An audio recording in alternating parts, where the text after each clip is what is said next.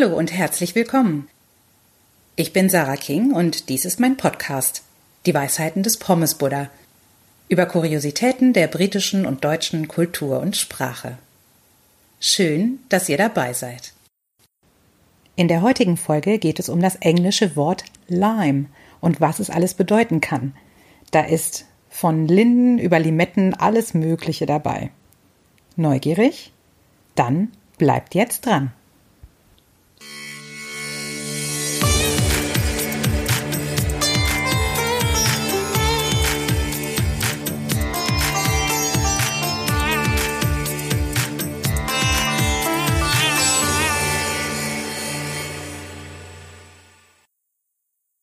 Neulich, Ende August, war mal wieder die Windschutzscheibe unseres Gelegenheitsfahrzeugs mit diesen schön hartnäckigen Absonderungen von Lindenbäumen verunreinigt. Als ich meinem Mann erklären wollte, woher die Klebe kommt, fiel mir auf, dass mir, wie viele andere botanische und zoologische Bezeichnungen, das englische Wort für Linde nicht geläufig war. Also Wörterbuch zur Hand und wie bitte? Lime Tree.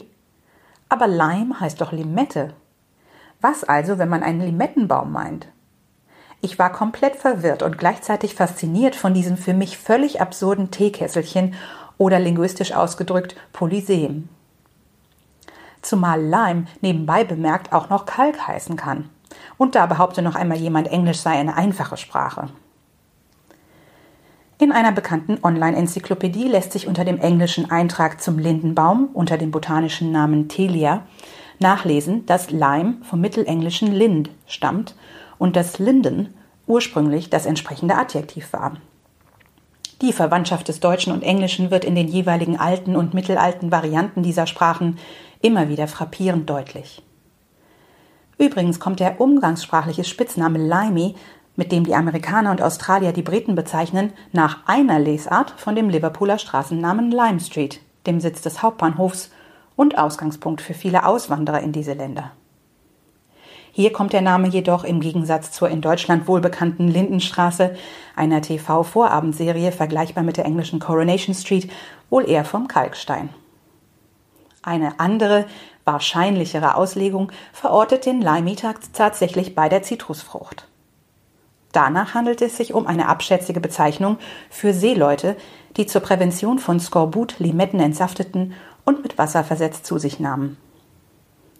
Im vorweihnachtlichen Deutschland werden Zitrusfrüchte hingegen gern im Glühwein verwendet, doch dazu mehr nächste Woche. Der Pommesbuddha sagt, ob Kalk, Limette oder Linde, der Leim hält alles zusammen. Das war's für heute. Vielen Dank fürs Zuhören.